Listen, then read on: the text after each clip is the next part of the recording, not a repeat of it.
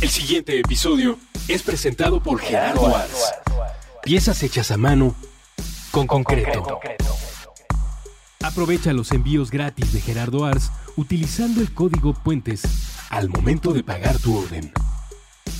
Kiching. La solución integral de comercio electrónico líder en México.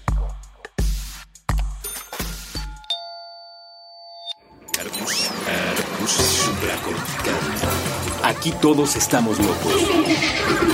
Con Rafael López. Hola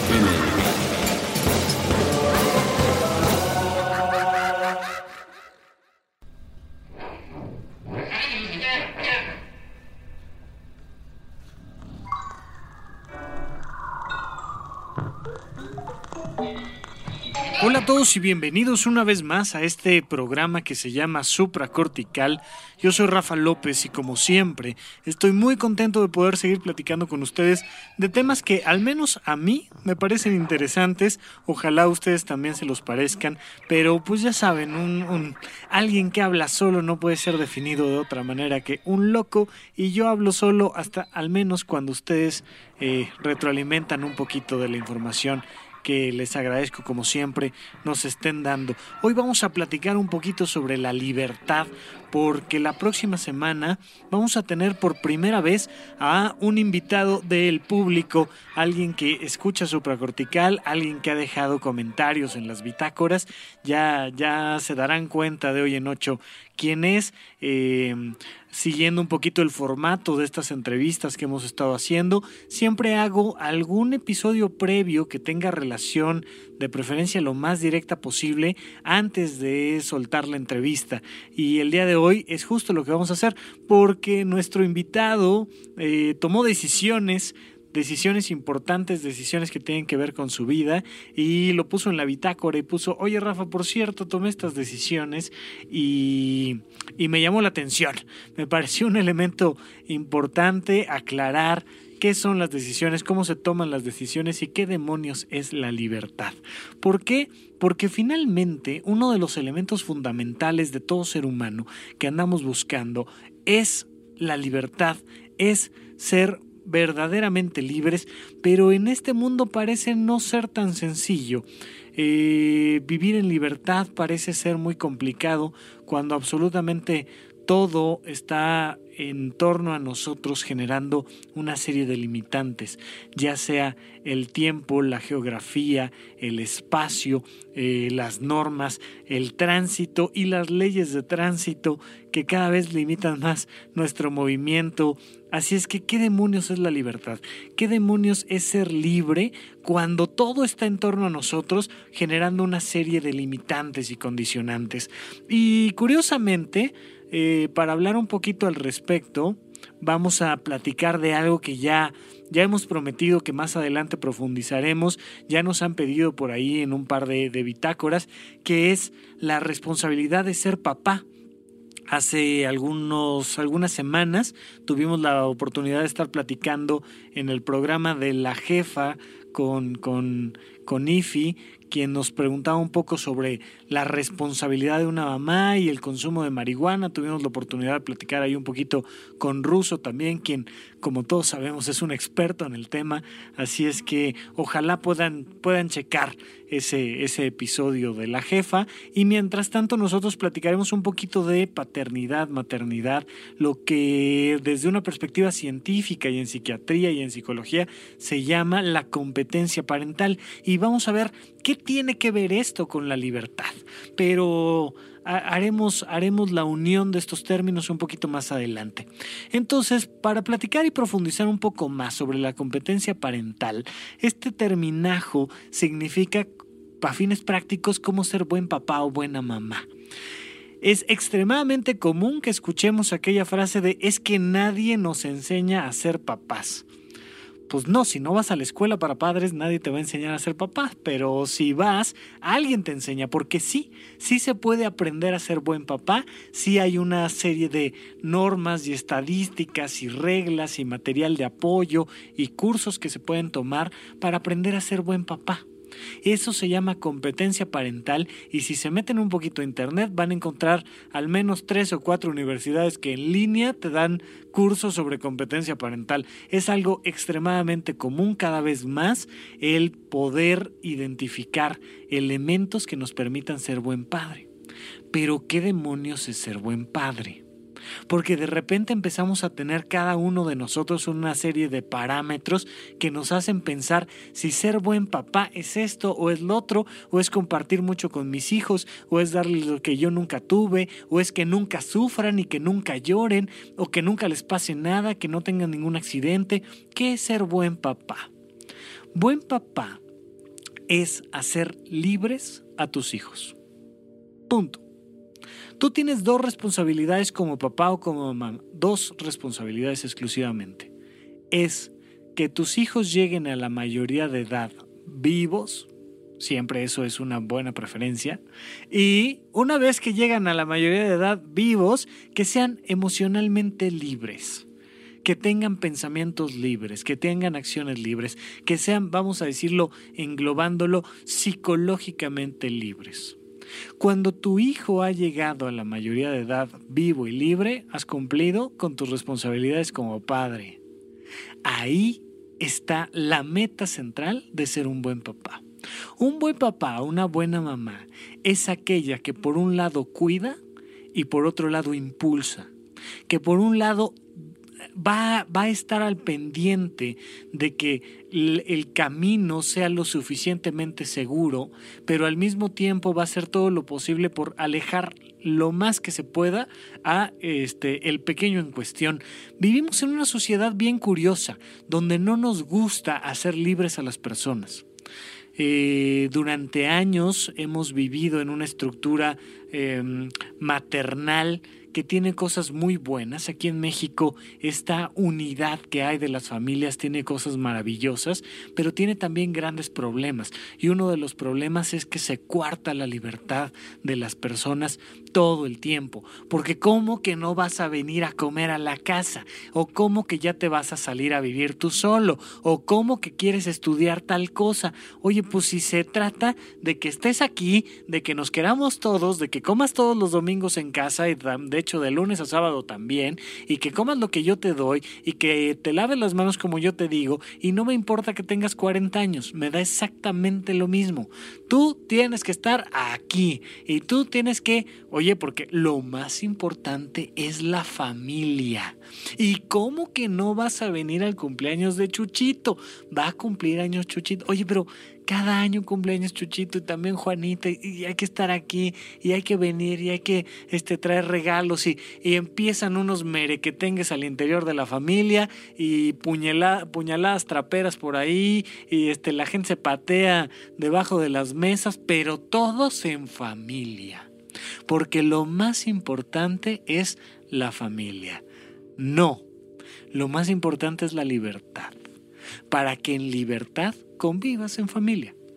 No se trata de que no convivas en familia, lo vamos a ir platicando a lo largo del programa y del episodio, pero libertad no significa desolación, libertad no significa no voltear a ver a tus padres o no pedir un consejo, no recibir ayuda, libertad no significa estar solo, libertad es que mientras estés vivo, tengas la posibilidad de mantener pensamientos, emociones y acciones libres. Y mucho se genera dependiendo de la competencia parental. Entonces algo que hay que tener muy claro es que cuando un niño nace es 100% dependiente de sus padres, 100% eh, en la vida y en el cosmos nada es 100%, pero vamos a dejarlo así, eh, tampoco nada es 0%, así es que vamos a darnos un poquito la, la libertad de afirmar que un bebé es 100% dependiente de sus padres, porque puede hacer muy poquitas cosas solas, puede respirar solo y puede hacer pipí popó solo y de repente dar algunas sorpresas y cuando le cambias el pañal no lo haces de ladito. Tengan cuidado, siempre es importante eh, sobre todo con los varones, tener cuidado porque dan, dan sorpresas. Eh, no obstante, son 100% dependientes. Si a un bebé no lo cargas, no lo trasladas de un punto a otro, se va a morir deshidratado o se va a morir este, de inanición o se va a morir de frío o se va a morir de algo, se va a morir.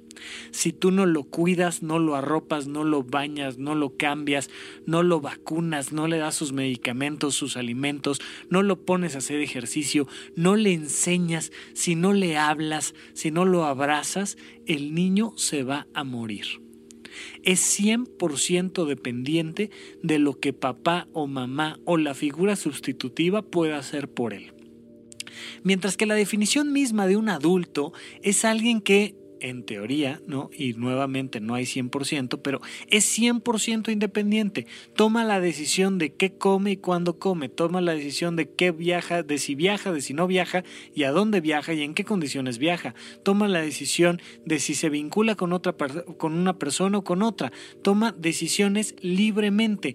Un adulto no tiene por qué andar pidiéndole permiso a mamá o a papá de absolutamente nada. Ya sé que hay pocos adultos en la ciudad, pero, pero bueno, sí la intención final sería que fueras 100% libre.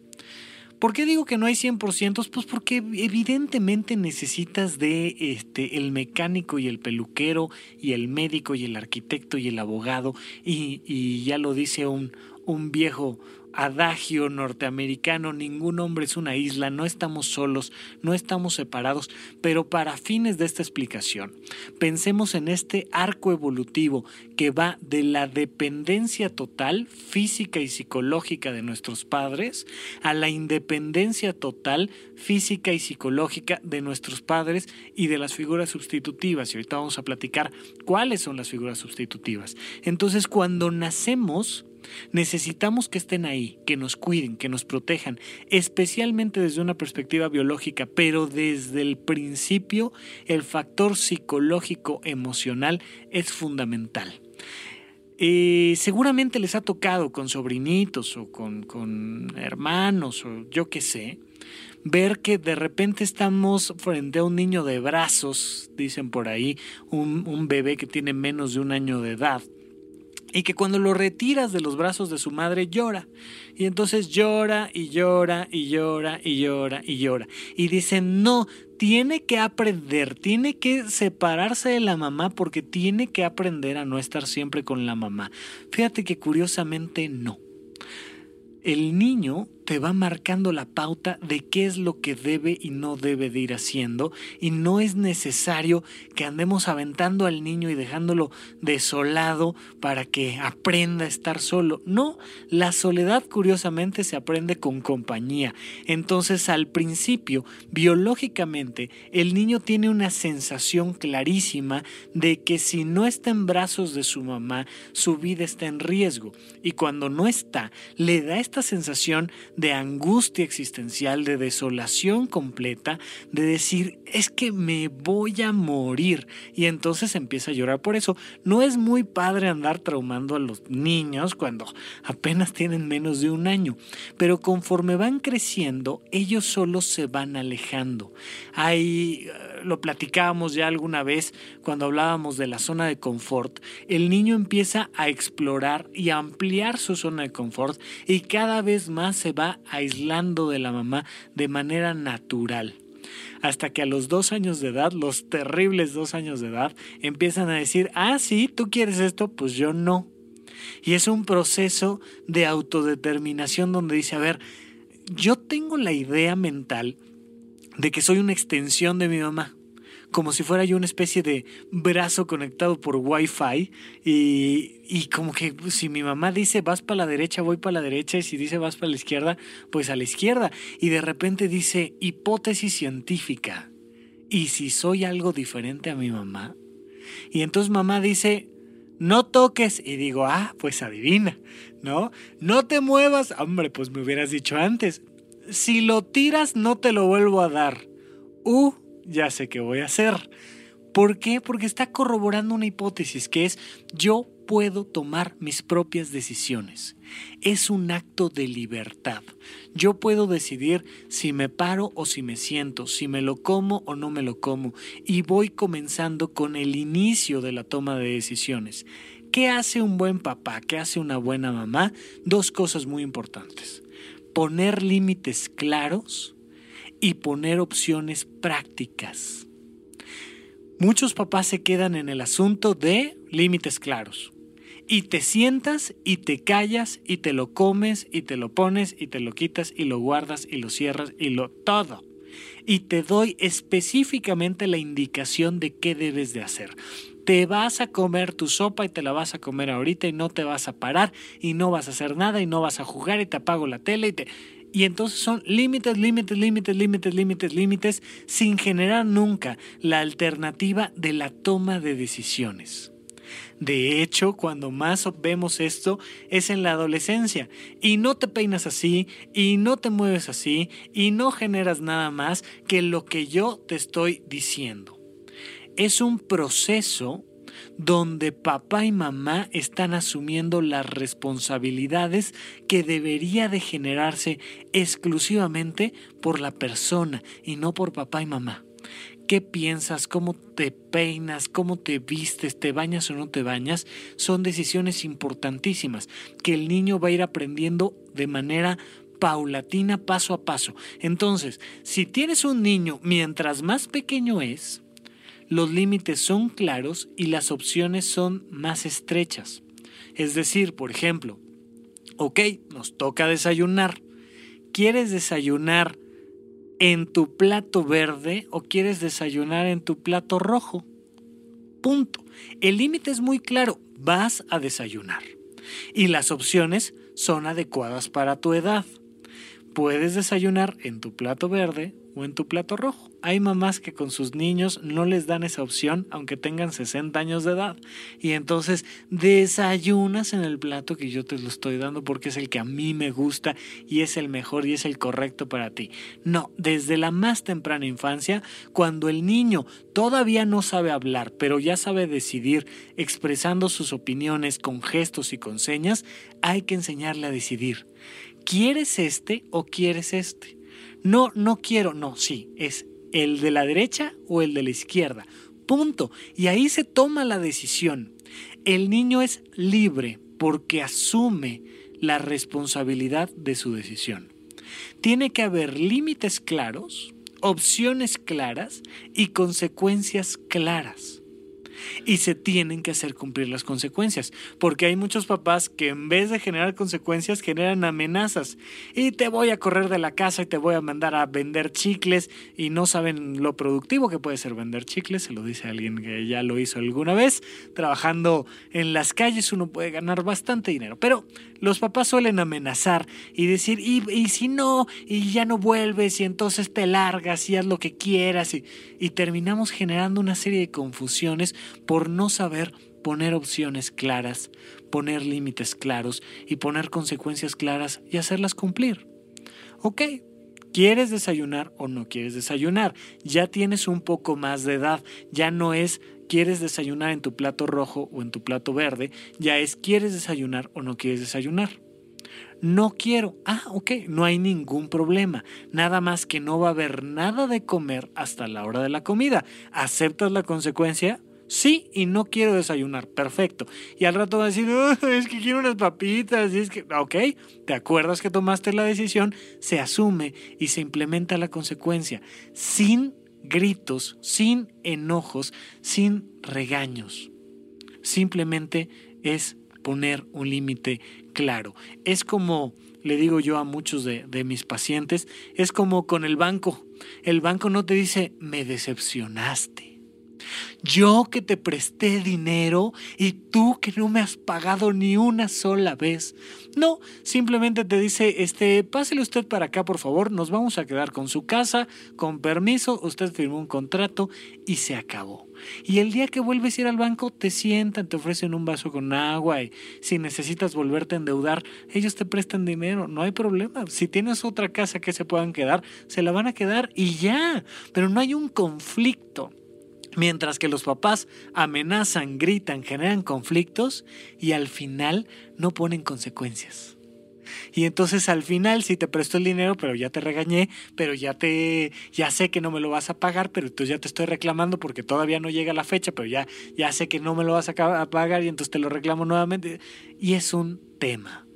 Hay que enseñar a nuestros niños a tomar decisiones y hay que dejarlos comportarse y asumir las consecuencias de sus decisiones. Ser un buen padre es tomar la decisión de qué decisiones voy a dejar escoger a mis hijos y al mismo tiempo ser congruente con que si ellos decidieron, ellos van a asumir la consecuencia. Así es que vamos a platicar un poquito más de la competencia parental, regresando de este primer corte que como siempre trae información muy importante de los chicos de Puentes y un esfuerzo interesante de la de la parte creativa y productiva de toda la gente que labora aquí. Así es que vamos al corte y si ustedes en ejercicio de su libertad quieren seguirme escuchando, yo estaré de regreso para que sigamos platicando un poquito más aquí en Supracortical. Regresamos. El Museo del Objeto del Objeto presenta la exposición Erotismos, la vida íntima de los objetos. ¿Qué pueden decir las cosas sobre nosotros, erotismos, sobre nuestros deseos, sobre las historias que nos aceleran la sangre? Erotismos, un recorrido por objetos que llegaron hasta nuestra realidad, directo de la fantasía de alguien más. Colima 145, Colonia Roma Norte, Ciudad de México. Acompaña tu visita escuchando las intervenciones de Puentes en Spotify. Busca la playlist de Erotismos Modo. En configuración, activa la reproducción con crossfade de 12 segundos y reproduce la playlist en el orden original. Erotismos, la vida íntima de los objetos. Martes a domingo de 10 a.m. a 6 p.m. Del 20 de abril al 28 de agosto 2016. Spotify y Puentes invitan.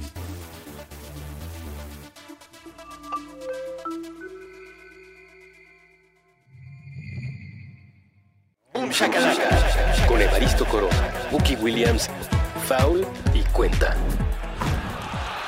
Nuevo episodio todos los sábados a las 10 de la mañana. Puentes.me La ruta más corta entre dos extremos es un puente. Supracortical. Estamos de regreso con ustedes aquí en Supracortical. Mientras ustedes estaban escuchando un poquito de los promos de Puentes, eh, yo estaba aquí brincando la cuerda con, con los audífonos y los cables que tenemos aquí en torno. Le agradezco muchísimo, como siempre, a Popes que me haga señas obscenas que al final resulta que no que eran para que corrigiera algún detalle técnico que había por acá.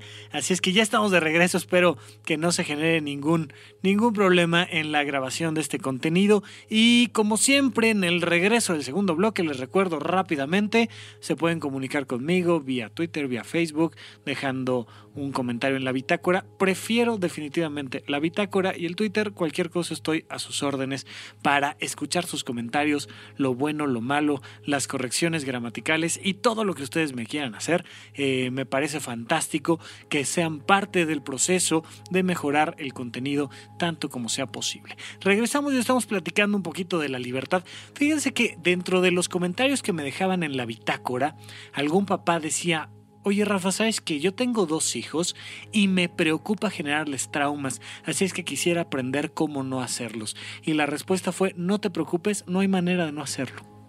Siempre, siempre, siempre vamos a traumar a nuestros hijos. Hay que aceptarlo. Eso es un hecho, porque no hay manera objetiva de atender a un sujeto. Los sujetos somos subjetivos, no somos objetos. Entonces no hay una forma correcta. Cuando tú compras muchos de los objetos eh, que hay en nuestro entorno, como aquí un micrófono o una consola o un lo que sea, suelen traer un manual. Suelen decirte, mira, de preferencia, si tú quieres que esto funcione bien, no lo metas al agua, hombre. No lo eches a la tina porque puede no ser su mejor manera de funcionar. O no lo expongas a calor extremo. Este, de preferencia, no metas tu micrófono al microondas. no es la mejor manera. Eh, y hay una serie de indicaciones donde sabemos que el objeto tiene un tiempo de vida establecido, que hay que darle un cierto mantenimiento preciso y que requiere hacer el uso correcto del objeto. Y sabemos que si seguimos las indicaciones y las instrucciones, salvo que haya habido algún error de fabricación, el objeto debe de funcionar adecuadamente por el tiempo que está estipulado y muchas veces más que eso. Mientras que los sujetos tenemos las buenas puntadas de que de repente te dicen, dale todo el amor y todo el cariño a tu hijo y se lo das y te dicen, ay mamá, qué melosa, qué empalagosa, hazte para allá, no te me acerques, porque eres tan cursi? Y de repente decimos, bueno, pues te vamos a dejar con un poco de libertad. Es que nunca me pelas, no me haces caso, no puede ser, no me quieres, no me atiendes. Así somos los sujetos. Entonces, papás del mundo, acéptenlo, van a traumar a sus hijos. Y esto es, créanme, un factor determinante que hay que entender, porque si tú como papá tienes el objetivo de que tu hijo cuando tiene 20 años te reconozca todo lo que hiciste por él, estás perdido. No va a pasar. Lo más probable es que no te entienda, es que te diga que no puede ser. O sea, de todos los errores que pudiste haber cometido, cometiste el peor. Y uno dice, a ver, a este pedazo de bodoque lo alimenté, lo cuidé, le pagué escuela, le di regalos, le di cosas que yo nunca tuve y ahora me reclama. Sí, claro, pues ¿qué, qué esperabas? Esa es tu chamba. Tu chamba es ser juzgado por tu hijo y traumarlo. Así es que vamos aceptando cada quien la chamba y nuestra chamba como hijos es comprender que tenemos que sacarles canas verdes a nuestros papás, que si alguien puede, seguramente somos nosotros. Entonces, ese es parte del proceso, es parte del proceso de individuación donde no hay manera objetiva. Por supuesto que hay una serie de parámetros de preferencia y por eso existen las, las escuelas para padres y todos estos procesos de competencia parental donde te van enseñando, entre otras cosas, enséñales a tomar decisiones. Pero hay muchos papás que te dicen, a ver, ¿quieres verde o quieres rojo? Y cuando dicen, quiero rojo, dicen, no, ¿por qué? Es el peor, no puede ser, me decepciona que hayas escogido ese color, no lo puedo creer. No, a ver, si le vas a dar la libertad de tomar una decisión, deja que él asuma las consecuencias. Hay más de un papá que he escuchado decir, pues es que no lo puedo tratar como un chico de 18 años si se comporta como un niño de 5, lo tengo que tratar como un niño de 5. Pues mientras lo sigas tratando como un niño de 5, se va a seguir comportando como un niño de 5.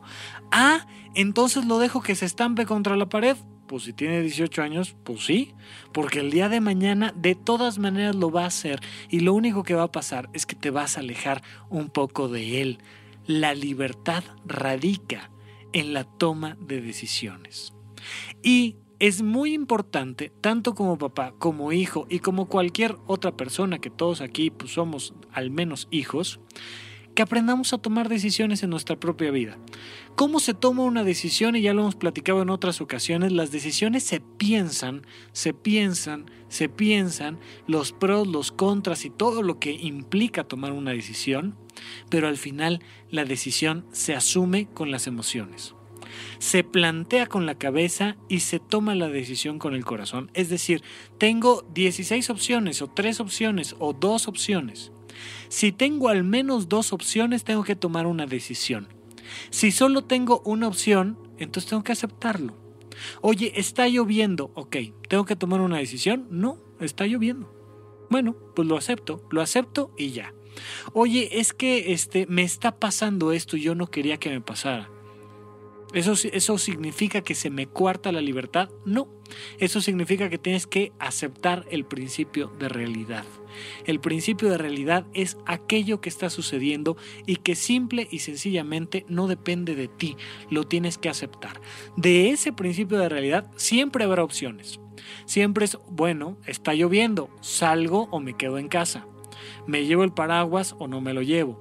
Me voy en taxi, me voy en Uber, me voy a pie. ¿Cómo demonios me voy o me quedo? Ese es el, el punto donde empiezas a tomar decisiones y una vez que tomas la decisión y la asumes, estás ejerciendo tu libertad. Yo quise esto. Muy bien. Hay que aceptar la noción del error. Eh, por eso les decía yo hace rato, papás, van a traumar a sus hijos sus vidas van a ser mucho mejores si aceptan que van a traumar a sus hijos. Porque si no, vives por eh, eh, cada uno de tus días preocupado por este, este cuestionamiento eterno de, híjole, ¿y si se enoja? ¿Y si sufre? ¿Y si llora? Tú planteate las opciones. A ver, tengo estas dos opciones para mi hijo. ¿Lo meto a esta escuela o lo meto a esta otra? Pues a esta, ok, no le gustó, ni modo. En su momento pensé que era la mejor opción, no le gustó. Ahora que no le gustó, ¿qué hago? ¿Lo dejo donde está o lo cambio? No, pues lo cambio y ahora resulta que salió peor, pues ni modo. No había manera de que yo supiera qué iba a pasar. Tenemos que quitarnos esta sensación de que hay respuestas correctas ante la vida. No, Toda respuesta es correcta y toda respuesta es errónea ante la vida. ¿Voy o no voy? ¿Voy por la izquierda o voy por la derecha? ¿Me voy en carro o no? ¿Gasto esto o no lo gasto? ¿Me lo compro o no, no me lo compro? No importa qué decisión tomes, siempre va a traer consigo algo negativo y siempre va a traer consigo algo positivo. En el momento en el que asumo mi decisión, me estoy volviendo verdaderamente libre. La libertad no radica en ninguna otra cosa que no sea la toma de decisiones. ¿Trabajo aquí o no trabajo aquí? ¿Me salgo del trabajo o no me salgo del trabajo? Y asumir responsablemente las consecuencias de mis decisiones. Es así de simple. Esa es en sí misma la libertad. Nos da esta sensación de autonomía que en teoría deberíamos ir conquistando a lo largo de nuestra vida, a lo largo de nuestra infancia y tomar la decisión de, a ver, ¿me pongo los pantalones rotos o no me pongo los pantalones rotos? ¿Me perforo o no me perforo nuevamente este, el lóbulo del oído? ¿Me pongo falda o no me pongo falda? Ya sé que mis amigos me van a criticar por la falda, pues verme las piernas este, sin rasurar y andar de falda, este, pues puede no ser muy bueno a menos que esté yo en una reproducción de un festival escocés o algo por el estilo, donde siempre es divertido, porque no, no, hay, no, hay, no hay cosa que no se pueda decidir que en su contexto correcto no sea divertido, positivo, agradable, nada más hay que encontrar el contexto correcto. Y es muy importante que los papás vayan dando esta libertad a los chicos, especialmente en la adolescencia. Es decir, a ver, a partir de estos límites no puedes tomar la decisión, pero entre estos límites lo que quieras. Por ejemplo, hoy te quieres vestir como te quieras vestir, perfecto. De lunes a viernes te vistes como tú quieras, pero el sábado que vamos a ver a tu, abuelita, por favor no te pongas falda o si te la vas a poner, al menos sí, este, rasúrate las piernas o algo, ¿no? Porque tu, abuelita, se va a infartar si, si no lo haces. Entonces, simplemente dejamos los límites bien claros y dejamos que asuman sus decisiones. Y van a ir madurando poco a poco y se van a volver libres viene un factor muy importante, la soltería. En México tenemos todavía muy arraigada la idea de que uno debe de salir de casa vestida de blanco y para casarse e irse a vivir a otra casa. No entendemos muy bien este asunto de la soltería. Así como te... A ver, ¿te vas a ir de la casa? ¿Para qué? Qué te, vas a drogar o qué cuál es la intención. Simple y sencillamente te quieres ir de la casa. No lo entiendo. Oye, pues aquí tienes tu recámara, aquí te hago tu desayuno. No que te vas a andar saliendo de la casa. El día que te cases te saldrás de la casa. Y pasas de ser un hijo de familia a ser un padre de familia o una madre de familia. Eso es un proceso donde te brincas el factor central de la libertad. Donde, donde donde te brincas este elemento de decir, a ver, yo vivo en mi propia casa, tomo mis decisiones, llego a la hora que yo quiera y hago las cosas como yo quiera. Y sobre todo, asumo la responsabilidad de mis decisiones. Hace, hace muchos años, cuando yo empecé a vivir solo, no les quiero detallar cómo aprendí que la basura había que sacarla de la casa Uno, uno va, va, aprendiendo que ciertas conductas son importantes, ¿no? Este, de repente se te acumula la ropa sucia y uno dice, oh, ya no tengo ropa limpia. Bueno, pues una segunda pasada, pues ya que, o sea, hasta que no va uno aprendiendo a que hay que mantener la ropa limpia, guardada en su lugar, eh, de repente por ahí invitas a algún amigo o especialmente en mi caso alguna amiga a casa y, y, entran y dicen, ay, o sea que no has aprendido todavía a sacar la basura y mandar la ropa a lavar este, pues ahí nos vemos luego, ¿no? Porque va aprendiendo uno que hay consecuencias de sus actos y sus decisiones, pero eso te va formando. Vas terminando eh, con un estilo personal de vida, de forma de, de entender tu propia existencia y esa es la libertad. La libertad no es eh, estar haciendo lo que yo quiera cuando yo quiera. La libertad va muy atada a la responsabilidad, a la responsabilidad de las tomas de decisiones. ¿Y cómo va a pasar que yo voy a disfrutar la responsabilidad? Muy fácil, a base del entusiasmo por el compromiso.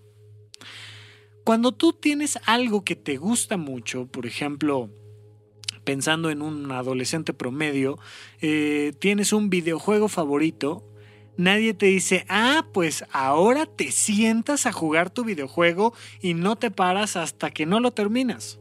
Simplemente se te antoja hacerlo y no te brincas niveles. No sé si les ha pasado, pero cuando te encuentras la manera de brincarte un nivel, dices, no, espérame, pues si tengo ganas de vivir la experiencia, de pasarme el videojuego completo, entonces, ¿sabes qué? Me voy a sentar y lo voy a pasar adecuadamente, bien, completo, de lado a lado. Igual que un libro que te fascina, no te brincas capítulos. Pero cuando te obligan y te lo dejan en la escuela y te dicen, ni lo tienes que leer porque es un clásico de clásicos y te tiene que gustar y tienes que apreciar la maravilla literaria, uno dice, no, ¿sabes qué? No quiero. La libertad radica en la congruencia de lo que sí queremos hacer y de lo que sí queremos vivir. Esta experiencia de decir, a ver, se me antoja leer esta novela, pues la voy a leer de lado a lado, con compromiso. ¿Y por qué me comprometo? Por un simple hecho, se me antoja. Eh, el otro día me preguntaban por ahí en la bitácora, oye, pero ¿qué onda? O sea, ¿cuál es tu postura finalmente frente al asunto de las drogas y de la marihuana? Y, y no, que, no que tú eres más bien del tipo conservador. Y decía, sí, fíjate que sí, no me gusta ni el consumo de la marihuana, ni del alcohol, ni de otras drogas psicoactivas por un simple hecho. No me gusta. No se me antoja. Siento yo que en ejercicio pleno de mi libertad no las quiero consumir porque no me gusta qué efecto pueden generar en mí. Entonces simplemente no lo hago. No necesito estar esperando en los periódicos a ver si legalizan o no legalizan, o hacen o no hacen. Me da lo mismo. Como adulto estoy tomando la decisión de cuidar mi cuerpo de una manera. Oye, pero ¿y qué piensas de aquel que toma la decisión de, siendo un adulto, consumir marihuana? Pues oye, por favor que haga ejercicio y uso de su libertad para que tome la decisión que considere mejor y lo disfrute. Porque al final la calidad de la vida radica necesariamente en ser congruente entre lo que pienso, lo que quiero y lo que hago.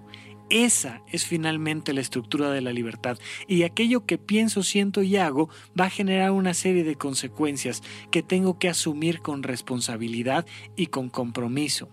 Si todo el mundo hace ejercicio de su libertad, les juro que sería un mejor lugar. Hemos todavía hasta la fecha planteado modelos sociales donde la pauta es prohibir aquí prohibido entrar a los hombres y aquí prohibido consumir de tal manera y aquí prohibido hacer lo que aquí no se puede hacer. No vayas a esto o no vayas a lo otro y es una perspectiva social muy infantil donde estamos prohibiéndole a la gente hacerse responsables de sus propias decisiones porque cuando te haces responsable de tus propias decisiones vas generando los límites correspondientes y te vas juntando con personas que son afines a tus propias decisiones y que asumen sus propias responsabilidades. Entonces ahí la libertad termina de cuadrar hacia una perspectiva social. Y vamos a un último punto. que vamos a desarrollar después de nuestro siguiente bloque, pero voy a plantear de una buena vez que es la libertad implica dejar que los demás también sean libres. La libertad implica el respeto a la libertad del otro. La libertad implica, especialmente para la perspectiva de supracortical, una libertad emocional.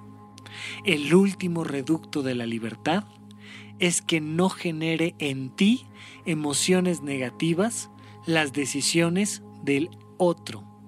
La decisión que toma alguien más es su tema. No puede ser que generemos una serie de conflictos emocionales porque ¿cómo crees que no sé quién decidió qué cosa? Y fíjate que tu tía decidió casarse con su mejor amiga, pues es tema de mi tía, hombre.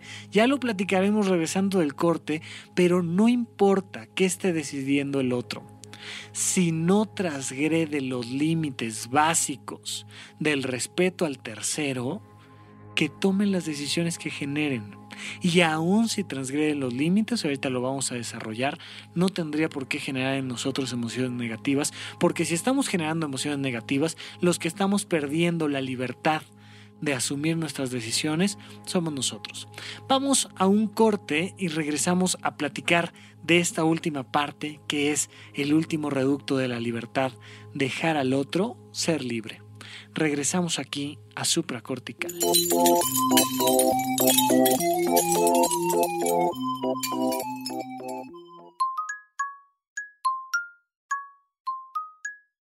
Nos imaginamos que el espacio-tiempo inmaterial donde se encuentran las piezas auditivas de puentes es un pizarrón con mensajes a la vista de todos y aquí tendríamos una idea diseñada para colgar de él. Una sola frase, escrita con crayones, sobre una hoja arrancada del cuaderno. Está pegada a la superficie con tachuelas de colores. El texto se encuentra cargado hacia el lado izquierdo. En el resto del papel queda espacio suficiente para dibujar animales, flores, planetas, libros, proyectores de cine, personajes de videojuegos, hojas de cannabis, lagos o instrumentos musicales. La hoja dice... Oigan, ¿y si hacemos de este mundo un lugar más buena onda? Nos alejamos un poco del pizarrón para asegurarnos de que el mensaje quedara centrado en relación con los bordes y bien sujeto con las tachuelas. Al principio pensamos que era suficiente. Una idea clara con un llamado a la acción, donde al mismo tiempo se incluye un esbozo de la personalidad del emisor. Pero un segundo después, nos llegaron a la cabeza las dudas, las implicaciones. Algunos considerarían el mensaje demasiado cursi. Con el teclado vuelto ráfaga, un usuario comentaría que el enunciado en particular y la pieza en lo general no funciona como arte. Otros nos dirían que en el contexto de injusticia, desigualdad, discriminación y muerte que vivimos, un pensamiento así, transmitido por un medio discreto, termina diluido sin servir para mucho. Desde la desconfianza, algunos más pensarían, en estos tiempos nadie dice algo así sin buscar un beneficio económico. O tal vez, estos quieren invitarme a una secta. Los de las sectas siempre usan ese tipo de mensajes. Un montón de gente, por ridículo que parezca, no querría que el mundo fuera un lugar más buena onda para todos porque se terminarían sus privilegios. Nos quedamos mirando al pizarrón. Tomamos un poco de distancia para mirar los obstáculos. Y justamente todas esas dificultades hacían que valiera la pena preguntarlo en voz alta tantas veces como fuera necesario desde esta minúscula partícula de la gran conversación humana. Así que dejamos esa hoja sobre el pizarrón con sus tachuelas de colores y sus trazos hechos con crayola. Cualquiera que pase por aquí puede leerlo. Oigan, ¿y si hacemos de este mundo un lugar más buena onda? Puentes, una partícula,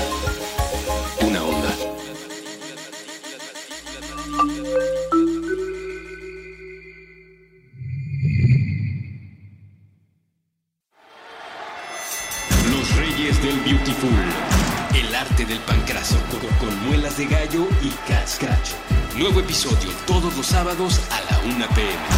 Fuentes Julio, MM.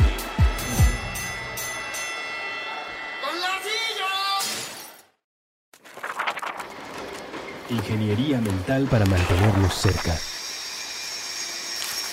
Puentes.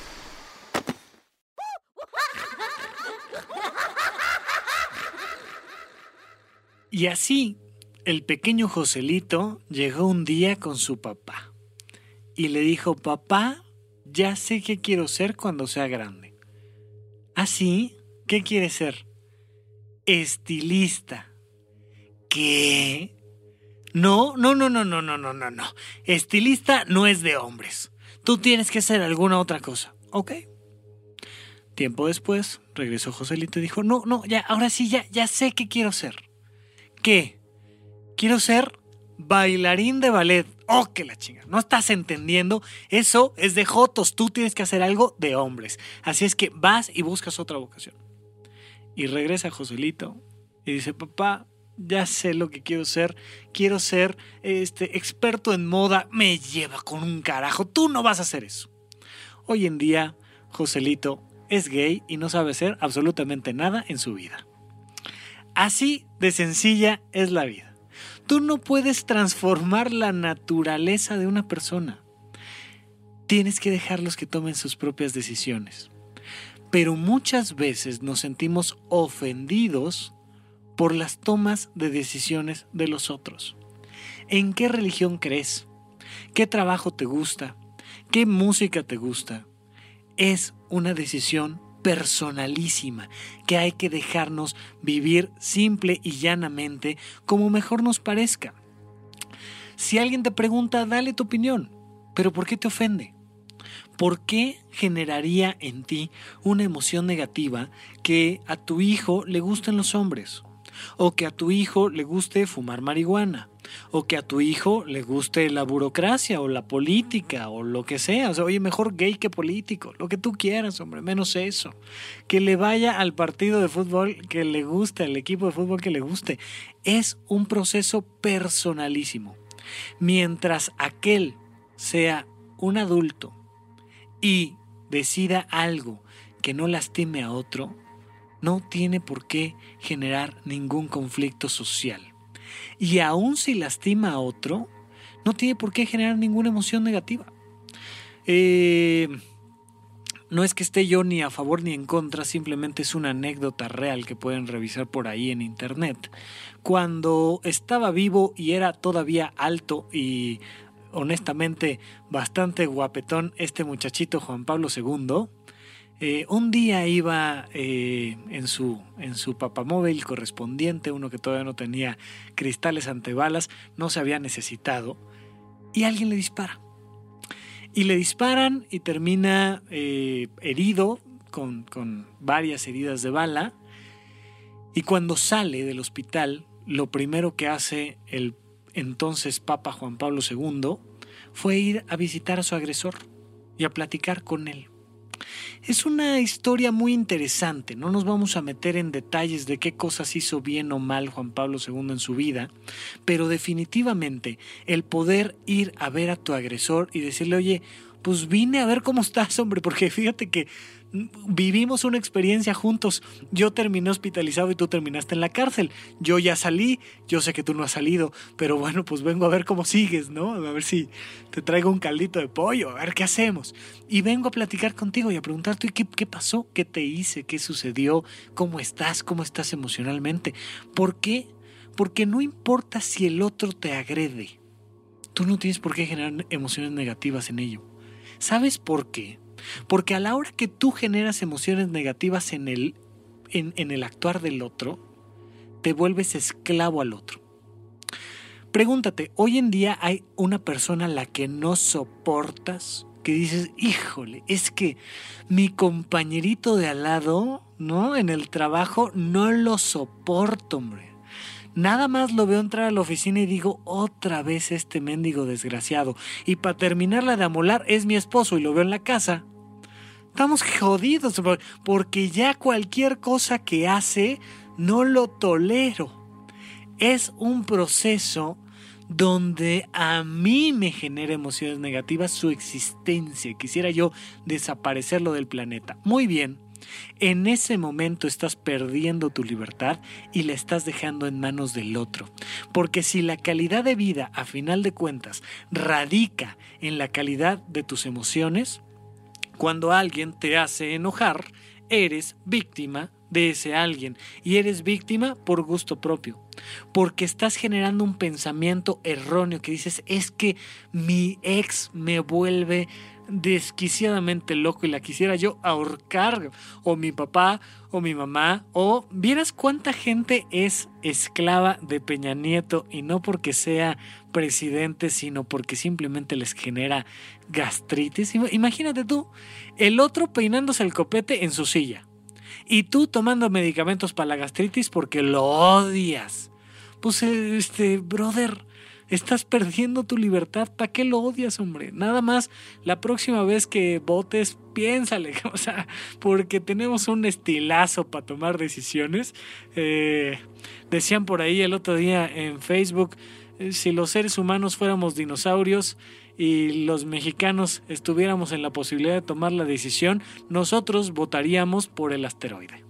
Entonces, ah, siempre es un, un, un, tema preocupante cómo tomamos decisiones en este país, pero si ya las tomamos, ya las tomamos, hombre, asúmelo y haz con tus actos lo que corresponda, pero no vivas atado emocionalmente al otro, porque a la hora que odias al otro, te vuelves su esclavo porque estás pensando en él y pensando en él y pensando en él y te despiertas pensando en mi maldito jefe, no puede ser, es un energúmeno desgraciado y entonces me despierto pensando en él y me baño con él y me voy a la cama con él y ni me cae bien y ahí ando eh, acompañado y a todo el mundo este, le platico y entonces lo llevo al cafecito. ¿Y qué crees que me hizo mi jefe? ¿Y qué crees que me dijo? Y es que no puede ser, mendigo desgraciado. Oye, salte del trabajo. No, ¿cómo crees? Oye, pues sí, de algo tengo que vivir. Vivimos atados, muchas personas, emocionalmente a muchas circunstancias absurdas. Juan Pablo II dijo, oye, ¿sabes qué? Pues yo no voy a vivir atado a este muchacho. ¿Eso significa que lo van a sacar de la cárcel? No. Él como adulto tomó una decisión y tiene que asumir la responsabilidad de su acto. Incurrió en un delito, pues simple y sencillamente tiene que cumplir con la parte correspondiente, nada más. Pero puedo ir y liberarme de la emoción negativa de aquel que me disparó. Eh, es, por ejemplo, otra de las grandes historias que nos platica el maestrísimo Gandhi eh, a la hora que lo matan. De repente, a quemarropa, alguien estira frente a él la mano empuñando un, un arma de fuego y la última palabra que alcanza a decir Gandhi es, te perdono. Te perdono porque no importa qué vaya a pasar ahora, si me muero o no me muero no me voy a volver tu esclavo. Imagínate que en el momento de la muerte dices, este desgraciado me la va a pagar y, te quedas con el odio guardado en el corazón. A final de cuentas todos nos vamos a morir, pero hay dos posturas únicas para morirse. Te mueres en libertad o te mueres atado emocionalmente a alguien más. Libérate y libérate en todo momento, porque nunca sabes cuándo te vas a morir. Simple y sencillamente, a la hora que tú responsabilizas al otro de es que es un ojete, es un desgraciado, no puede ser, no lo tolero, es que qué bárbaro. Sí, haz lo que tengas que hacer. Sé congruente con lo que piensas y con lo que quieres hacer, pero libérate emocionalmente de esa persona porque si no te la vas a llevar a todas tus reuniones y te la vas a llevar a tu cama todos los días y vas a soñar con ella y vas a mil y un cosas un día te vas a morir con ella puesta en tu corazón si no te liberas de la emoción negativa, porque la libertad radica en sí mismo dejar al otro ser como es y asumir sus decisiones. No tiene por qué generar ningún impacto negativo. Lo platicaba yo en, el episodio de, de Todos Somos Ruso, con nuestra primera entrevista, cuando platicábamos con Andrés Vargas sobre el consumo de la marihuana, le decía yo, es que un día estaba yo escuchando a una de tus entrevistadas que hablaba sobre la posibilidad de embarazarse y seguir consumiendo marihuana. Y yo, Rafa López, me sentí profundamente indignado. Porque como una mamá estaba poniendo en riesgo a su hijo. hasta que caí en la cuenta de, espérame, pues si no me están haciendo nada a mí. Y si algo sucede, ellos tendrán que asumir las consecuencias de sus decisiones. Y gracias a que pude dar la vuelta a esta perspectiva que lo he platicado y lo pongo como ejemplo, no porque yo sea este, nadie ni nada en especial, sino simplemente porque, insisto, mientras no haya alguien enfrente de mí, pues tengo que platicar conmigo y estoy hablando aquí yo solito conmigo. Ojalá tú me sigas escuchando y no le hayas apagado todavía. Eh, pero pongo un, eh, ejemplo que, yo viví. Y simple y sencillamente, ya siendo yo psiquiatra y ya viendo, eh, se supone, eh, de muchos prejuicios y de repente te das cuenta de que estás enojado con alguien. Si algo o alguien te está haciendo enojar, el problema está adentro de ti. Porque de todas maneras, igual yo no iba a consumir marihuana. De todas maneras, igual yo iba a recomendar a quien me preguntara, pues no hacerlo. Pero ¿por qué la indignación? Porque algo estaba afectando, generando un prejuicio que proviene de un pensamiento automático de mi memoria que me hace decir es que esto no es posible, esto no lo puedo tolerar, cuando realmente pues no es que si lo toleres o no, o sea, de todas maneras ella va a hacer lo que le toca hacer y listo. Y uno debe de tener el, nivel personal, el, nivel, vamos a llamarle espiritual, de dejar que cada quien asuma sus propias decisiones. Ya se lo decía, si es que la historia es cierta, si no, si es fantástica, de todas maneras me parece muy bien escrita. Ya se lo decía un, un caballero a cierto, cierto traidor, lo que has de hacer, hazlo pronto. Si de todas maneras lo vas a hacer, pues hazlo, hombre. O sea, válgame, mira, yo por aquí voy a andar y, y si con un beso quieres entregar al Hijo del Hombre, pues ándale, pues, hombre. Ya asumirás tú las consecuencias de tu decisión y nada más. Porque cada quien debe de responsabilizarse de lo que sí piensa, de lo que sí siente y de lo que sí hace. Ahí radica la libertad. Aquello que piensa, siente y hace tu hijo no tiene por qué afectarte. Solo pon límites claros, solo establece una serie de perspectivas que le permitan a cada quien asumir qué está sucediendo con su propia vida. Y tú sé congruente contigo mismo. Y ya. Eso es todo lo que tenemos que hacer. La libertad humana radica en eso.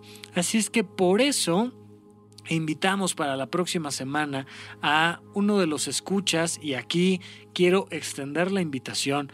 Cualquiera de ustedes, el que quiera, que quiera venir a platicar conmigo, eh, pues propone el tema y, platicamos juntos y, debatimos perspectivas. Y si alguien quiere venir a, decir que lo que estoy diciendo yo es incorrecto, pues para eso están abiertos los micrófonos, ya que, eh, ya que Russo nos hizo el favor de abrir este micrófono para que yo pueda dar mi opinión, cualquiera debe de poder hacerlo. Y si una vía para ello es supracortical, pues está más que abierta la invitación a que el que guste venga, se dé una vuelta, platiquemos en la cabina y hablemos del tema que a ustedes más les parezca adecuado para debatirlo, porque al final la perspectiva que yo tenga de la vida es una y el que resuene con mi perspectiva, adelante, en plena libertad, diremos que esto es lo que nosotros pensamos, creemos, sentimos y queremos hacer.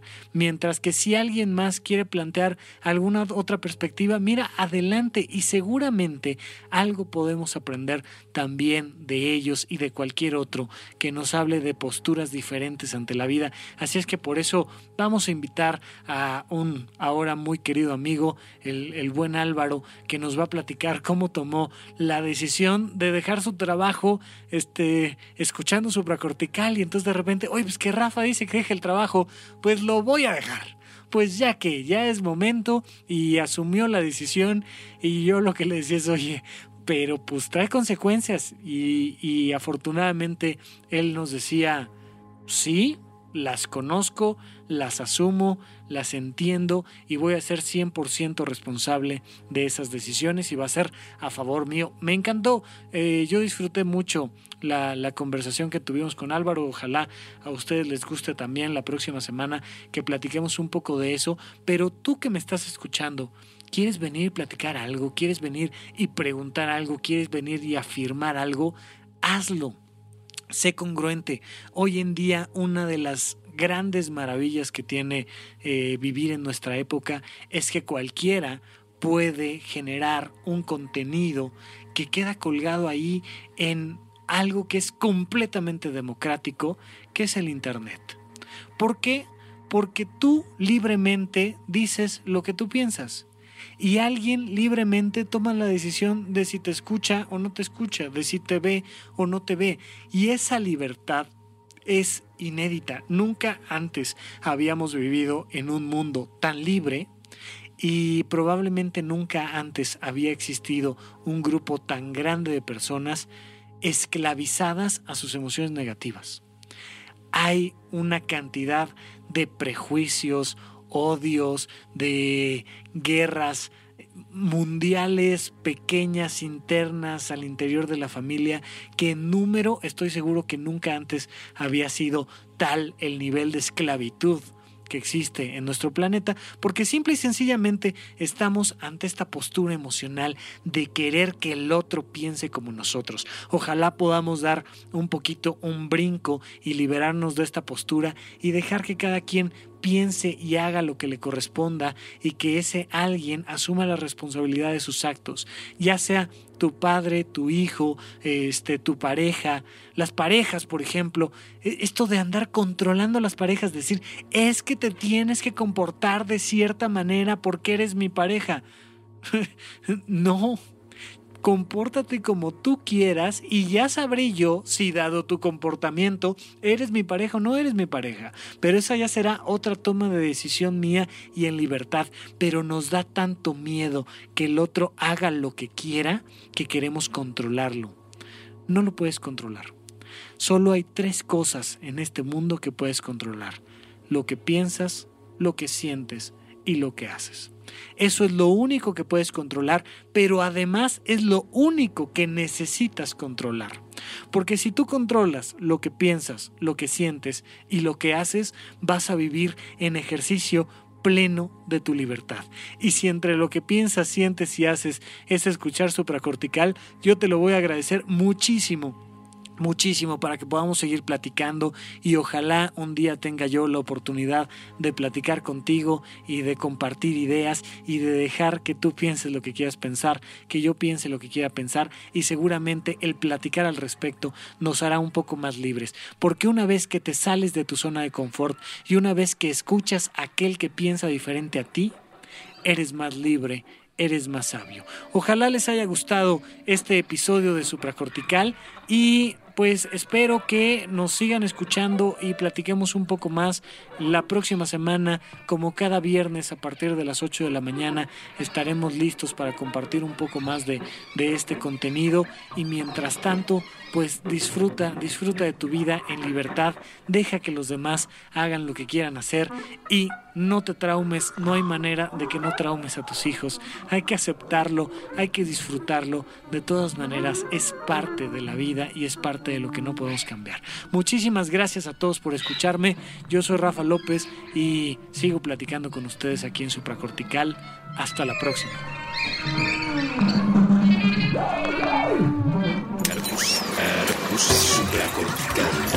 Aquí todos estamos locos. Con Rafael López.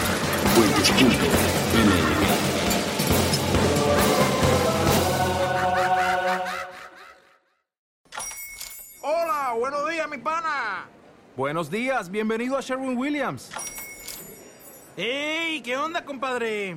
¿Qué onda? Ya tengo lista la pintura que ordenaste en el ProPlus app. Con más de 6.000 representantes en nuestras tiendas listos para atenderte en tu idioma y beneficios para contratistas que encontrarás en aliadopro.com. En Sherwin Williams somos el aliado del PRO. Step into the world of power, loyalty, and luck. I'm gonna make him an offer he can't refuse. With family, cannolis, and spins mean everything. Now, you wanna get mixed up in the family business. Introducing The Godfather at ChumbaCasino.com. Test your luck in the shadowy world of The Godfather slot. Someday, I will call upon you to do a service for me. Play The Godfather now at ChumbaCasino.com. Welcome to the family. No purchase necessary. VGW Group. Void where prohibited by law. 18 plus. Terms and conditions apply.